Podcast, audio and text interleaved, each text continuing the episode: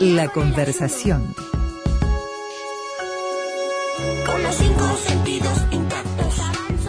Ayer el Banco Popular de China, su, su versión del Banco Central, eh, decidió una devaluación, una devaluación chica eh, de, de su moneda, el yuan, y se armó un bolonqui en todo el mundo que no te puedo explicar. es verdaderamente impresionante el impacto que tuvo una medida chica adoptada en la República Popular China.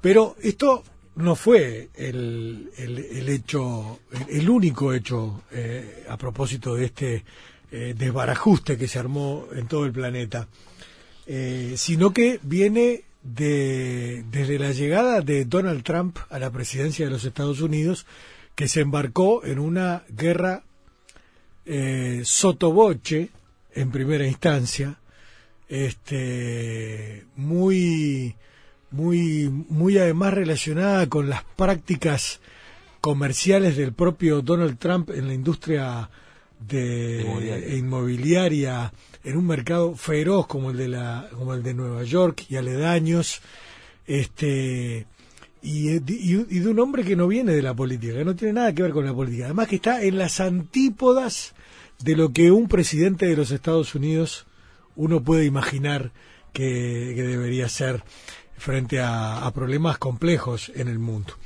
Y China es una piedra en el zapato de los Estados Unidos porque no solamente se está convirtiendo eh, o se va a convertir pronto en la primera economía del mundo, sino que además va a poder reclamar por derecho propio el liderazgo y la hegemonía a nivel internacional, con todo lo que esto significa para una cultura de más de 5.000 años, como es la cultura china, ¿no?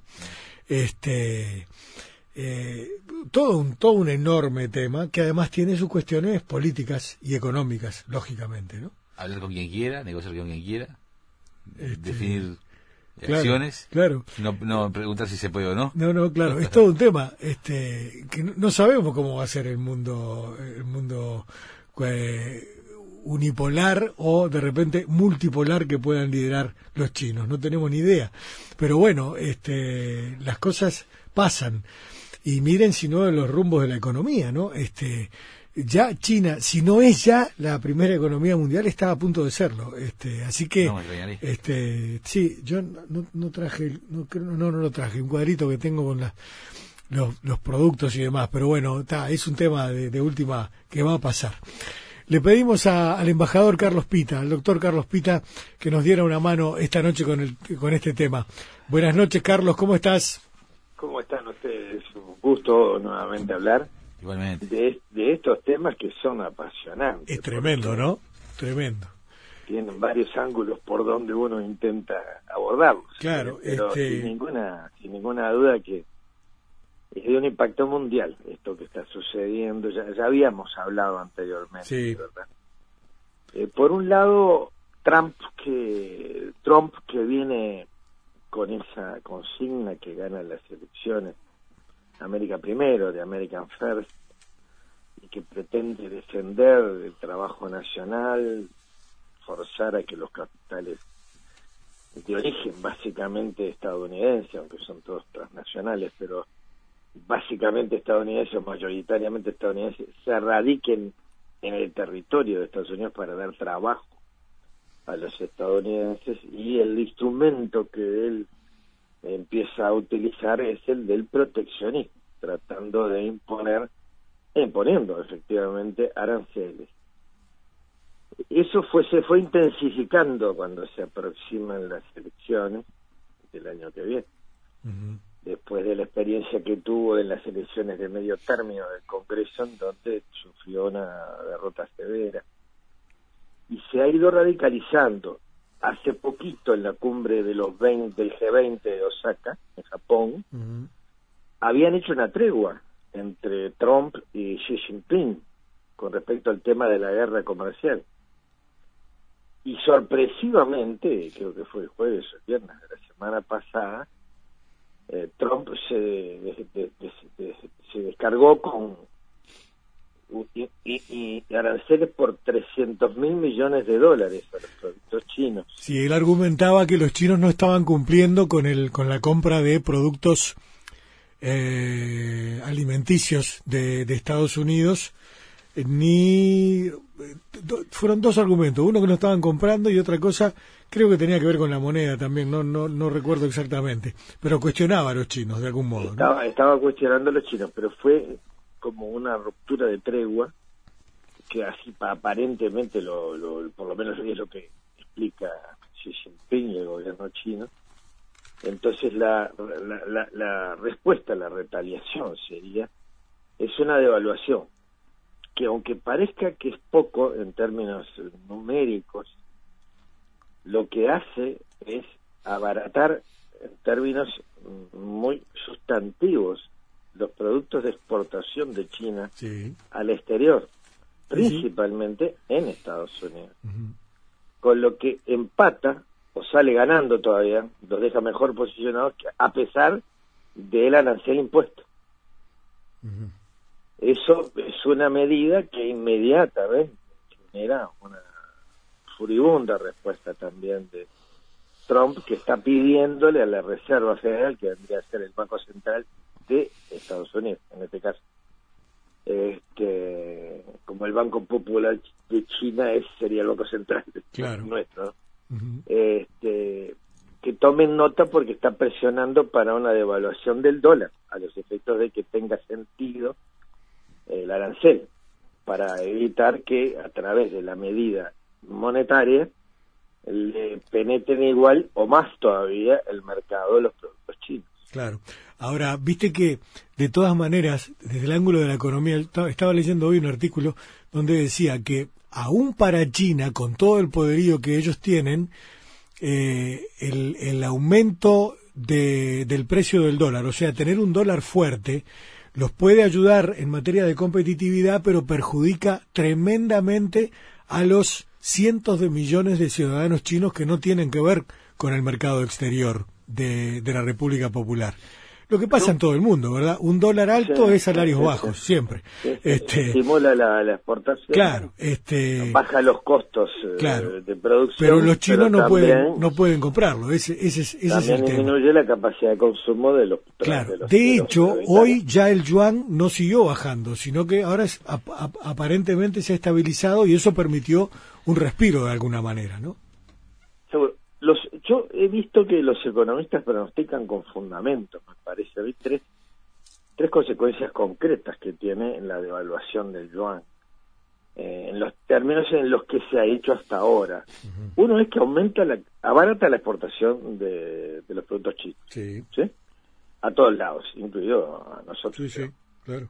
A, todos los continentes. Este, por el otro lado, eh, este, le genera a los a, los chinos una, un encarecimiento de la inversión externa, o sea, ellos les cuesta más invertir en otros países, lo que augura no una buena noticia, que es una disminución de la inversión china en el exterior, que para América Latina eso es una mala noticia, no para Uruguay porque en Uruguay hay muy poquita inversión china, pero sí para otros países donde hay mucha inversión china.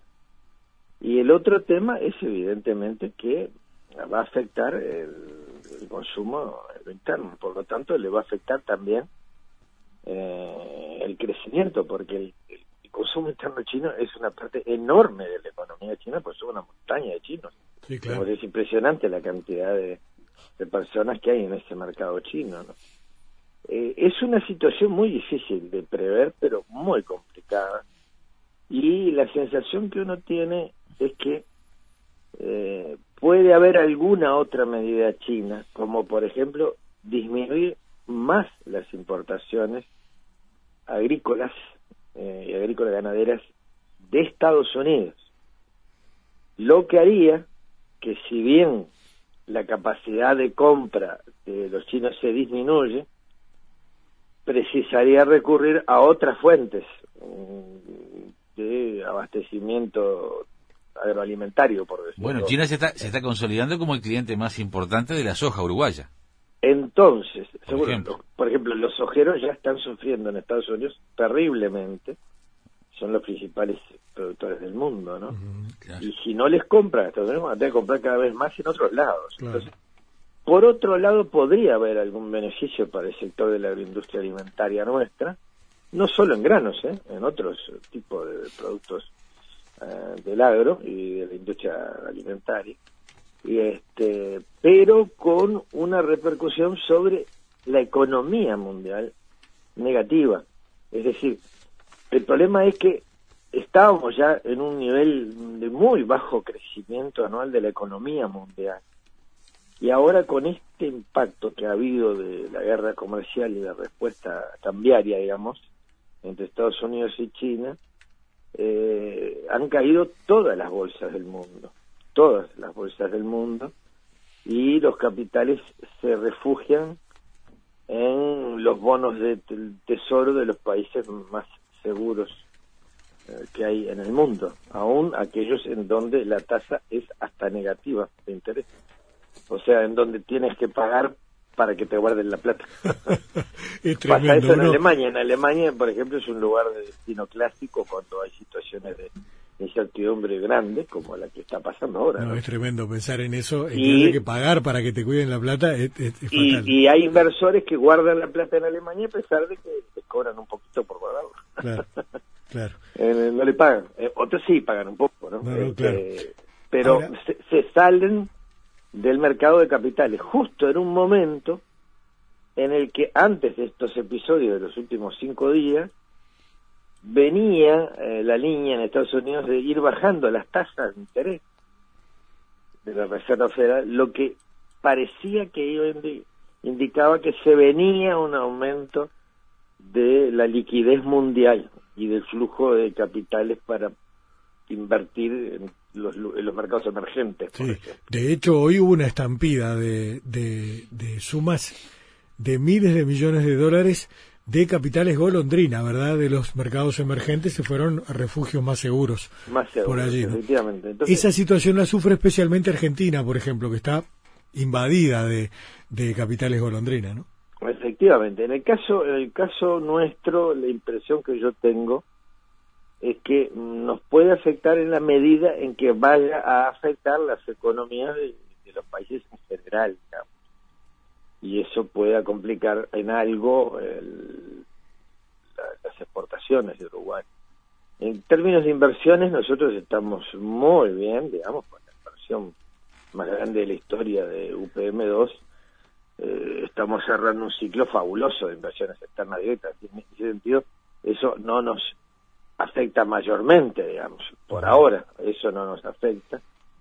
Eh, pero la inestabilidad mundial eh, que genera esto y el, retraimiento en general de todos los países, eh, Argentina que le peguen en el piso, por decirlo de alguna forma, porque está muy embromada, es muy, muy, muy duro y nosotros precisamos que a todos los países les vaya bien, a los vecinos también, a pesar de que ahora tenemos un mercado muchísimo más diversificado que hace 15 años y tenemos uh, mucha menos dependencia de Brasil y de Argentina. Brasil también está muy lastimado, con una devaluación de su moneda muy grande y con una situación muy complicada.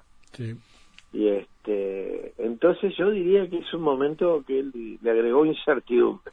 Totalmente. A la situación del mundo y un poco menos de incertidumbre, pero también a la situación de Uruguay. Sí, claro. Que por suerte está muy, muy forrado. Carlos, acá eh, ahí naturalmente eh, todo se juega, aparece en el escenario de la economía mundial. Pero acá hay un trasfondo político, obviamente, ¿no? ¿Qué vos que, has estado en ese mundo de los de, las relaciones internacionales, ¿no? ¿Qué quieren los chinos? ¿Los ah, chinos yo creo que quieren convertirse en el polo de hegemonía mundial?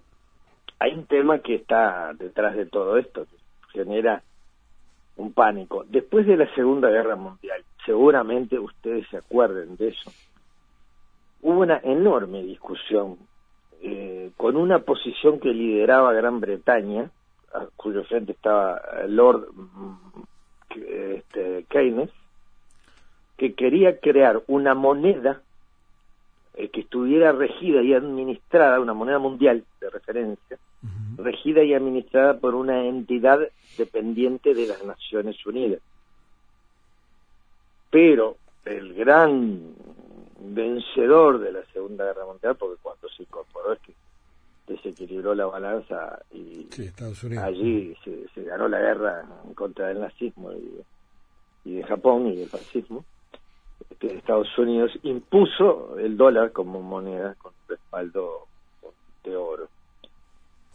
Y acá la guerra estaría dada en que los chinos, el día que puedan empezar a crear una región en donde se comercie con su moneda, estoy hablando de una región enorme, que tiene casi la mitad de, los habitantes del mundo, en la zona del Pacífico, del Índico, está India al lado, están este, Australia, Nueva Zelanda, este, bueno, Rusia también, donde se genera, genere una zona donde se comercie con el yuan, este, o con otra moneda que no se, o acuerden una moneda distinta a la del dólar de Estados Unidos, pierde uno de los instrumentos fundamentales de su prosperidad económica, que tiene un porcentaje de artificialidad eh, ostensible, simplemente que por conocido no se habla. Y es que Estados Unidos cuando precisa plata agarra y le da la máquina. Sí, sí, claro. Y emite dinero, es el país más endeudado del mundo. la deuda la tiene con él mismo, así que no tiene problema.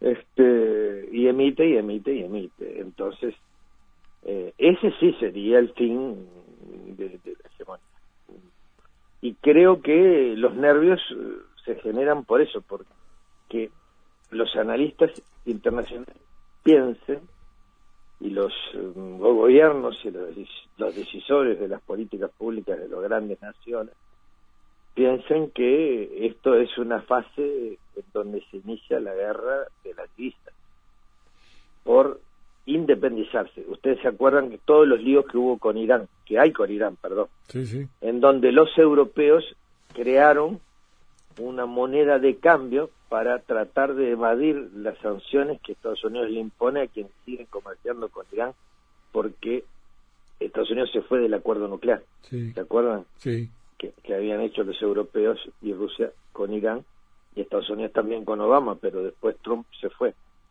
y este y para eludir eso porque no puede controlar nada más que el dólar de Estados Unidos este, y empezaron a hacer transacciones con otras monedas entonces eh, lo que se teme es una guerra de divisas que allí sí eh, el inicio del ocaso de un imperio eh, como el de Estados Unidos pase ya a ser más que un inicio en unos casos un, proceso de decadencia, digamos, directa, ¿no? Este, y más, más acelerada, diríamos. Pero es evidente que Estados Unidos tiene una situación muy difícil. La China también lo tiene, porque la China, me olvidé de agregar otro elemento, esta, esta medida la puede sostener por un tiempo que yo no sé cuánto, cuánto puede durar. Porque eh, eh, China tiene eh, una enorme cantidad de reservas en dólares. Sí, sí, sí. Y, buena parte de la deuda norteamericana también la tienen los chinos, ¿no? Y, y, ellos la pueden ir vendiendo, pero después que lo la van vendiendo se les acaba. Se claro. las reservas y entonces si no tienen dinero para financiar sus proyectos, se les va a detener el crecimiento o se les va a enlentecer mucho, o mucho más, digamos, de lo que ha venido enlenteciéndose. Recordemos que en la primera década del siglo XX China crecía por encima de dos dígitos siempre. Sí, sí. Andaba por encima del 10, del 11, del 12. Sí, claro, pero eso todo el mundo sabe que no es sostenible toda la vida, ¿no? Eso, toda la vida, ¿no? Entonces hace tiempo que ya está menos de 7, 8, 6 y pico. Yo sí, sí. Es una situación de incertidumbre. Yo, sinceramente, estimados amigos, les digo que eh, es muy difícil decir qué es lo que puede suceder en esta situación. Y Trump la tiene muy compleja, porque Trump eh, está exigiendo cosas que son muy contradictorias, digamos, y este, está exigiendo al gobierno, a su, estoy hablando del gobierno, a su propio gobierno, ¿no? En ese estilo que él tiene, escucha Reserva Federal, le Sí, sí. lo que está pidiendo es que se, haga, se haga una evaluación. No sé qué va a pasar entonces después con los tipos de interés y se van a seguir bajando. Eh, hay que ver en los próximos eh, días o las próximas dos o tres semanas en qué termina esto, realmente en qué termina esto, porque tiene a todo el mundo en ascuas. sí, claro. Y, el otro tema eh, es que eh, primero Estados Unidos, en, la época de la Guerra Fría, reinaba como potencia, superpotencia, digamos, pero en un mundo bipolar. Después de la caída del campo socialista, este, pareció ser una victoria del, de la visión del libre cambio y libre mercado de, de los Estados Unidos y la construcción de una especie de mundo unipolar.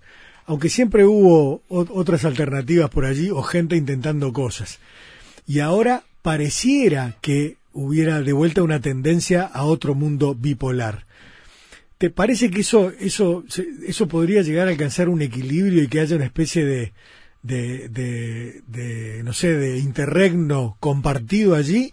¿O la tendencia siempre es a que haya una potencia hegemónica dominante? No, la verdad que historia más reciente, yo diría, del siglo XX, después de la Segunda Guerra Mundial, ¿no?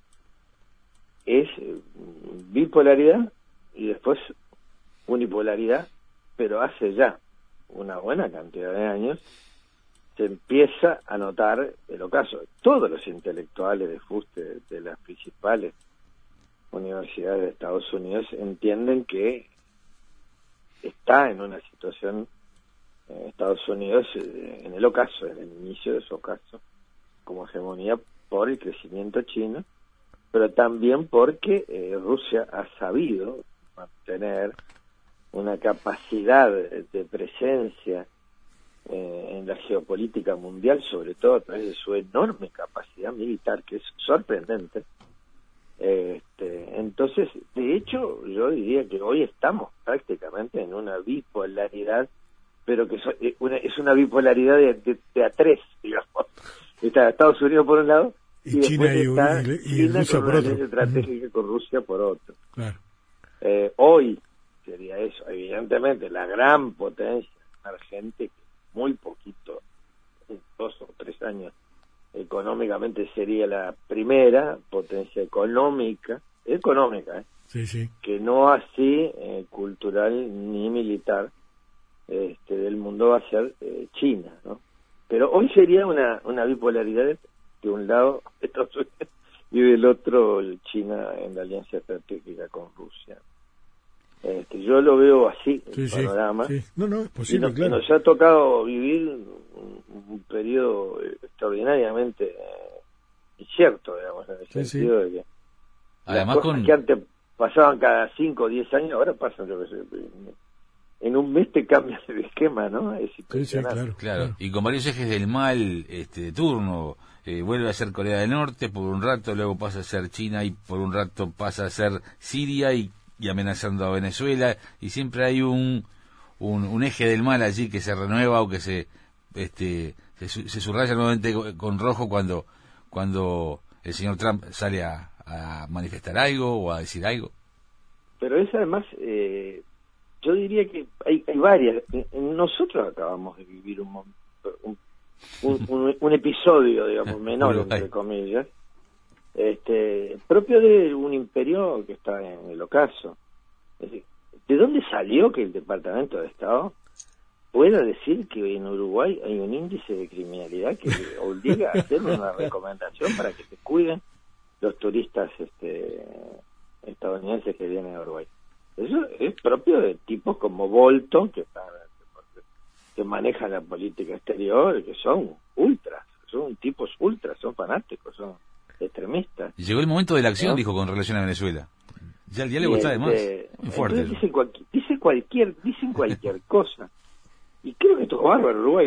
mira, entonces nosotros le advertimos que y se viven matando sí, ten cuidado cuando vayas cuando vayas a Detroit o a, Baltimore. Fue un jaque, ¿no? Una, una, movida de ajedrez, viste, perfecta. Este, y, pero es que lo único que le faltó, porque hay que ser diplomático y correcto, es decirle que el canciller de la República que estuvo muy correcto, como corresponde siempre, ¿no? A mí me parece un excelente canciller este, y, la posición que está teniendo con Venezuela es extraordinaria y el gobierno se está portando muy dignamente, con un, honrando las mejores tradiciones nacionales. Pero ¿quiénes son ellos para poner normas? Eh, ¿Quién califica? ¿Quién les dio a Estados Unidos? Eh, que ni siquiera integra eh, la Comisión de Derechos Humanos de las Naciones Unidas, que no cumple con las convenciones mundiales, porque ni las suscribe, de calificar a otros países. ¿Y, de dónde salir? Meterse con Uruguay. eso es propio de un desajuste de un momento en el que alguien está mal. Claro, lo que pasa es que eh. la presidencia de Donald Trump está mal. Hay un artículo en el País de Madrid de ayer que es una, es una maravilla. Hay un analista que no me acuerdo cómo se llama ahora, que dice que Trump trabaja como si protagonizara su propia serie televisiva. Este, y parece que lo, compara con aquella, con aquella serie que hubo hace unos años que se llamaba eh, el, el, empresario o algo así, donde Donald Trump evaluaba en, una, en un programa, un show de televisión de verdad, eh, jóvenes que aspiraban a convertirse en empresarios y los que no eran suficientemente atrevidos, despiadados y simplemente eran despedidos de, esa ficticia empresa que se armaba y el, personaje central era el propio Donald Trump que le decía you're fired, estás despedido, ¿no? Y parece que eso era marcó una época de alguna manera. Y parece que Trump sigue pensando o sigue funcionando de la misma manera, como si estuviera eh, protagonizando una serie de televisión de la cual el mundo entero está mirando pero que el mundo entero padece, en definitiva, porque es fatal lo que, lo, que está pasando.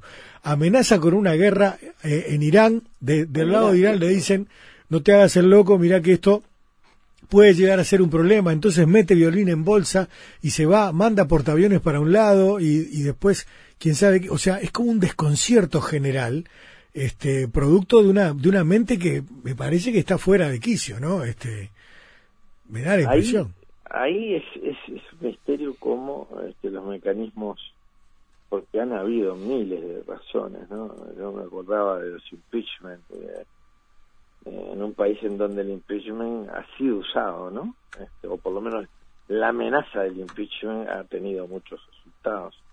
Eh, ese juicio al presidente por parte del Congreso eh, al principio se pensaba que podía suceder eso, no, no sucedió y ya estamos muy cerca de las elecciones del año que viene. Sí, los demócratas hicieron una valoración, a mi juicio, muy interesante políticamente, ¿no? Decían, si, si hacemos esto vamos a dividir al país y vamos a convertir a este hombre en un mártir y es lo último que necesitamos.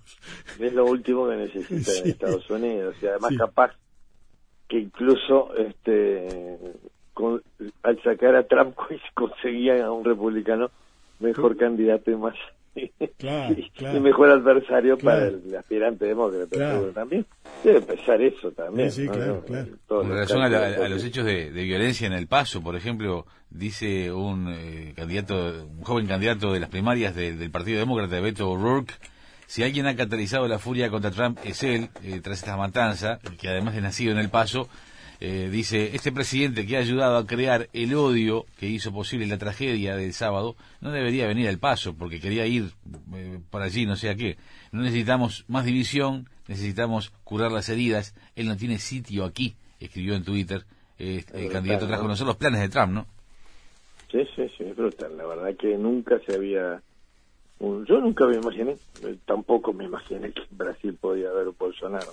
Eh, son dos personajes que uno no entiende cómo pudieron llegar a donde llegaron. Bueno, el nuevo primer ministro británico, ¿no? Es este, este, una mitosis, decían, mitosis en el Atlántico Norte. Eh, porque parecía una división celular de que de Trump aparecía el, nuevo primer ministro británico, tremendo.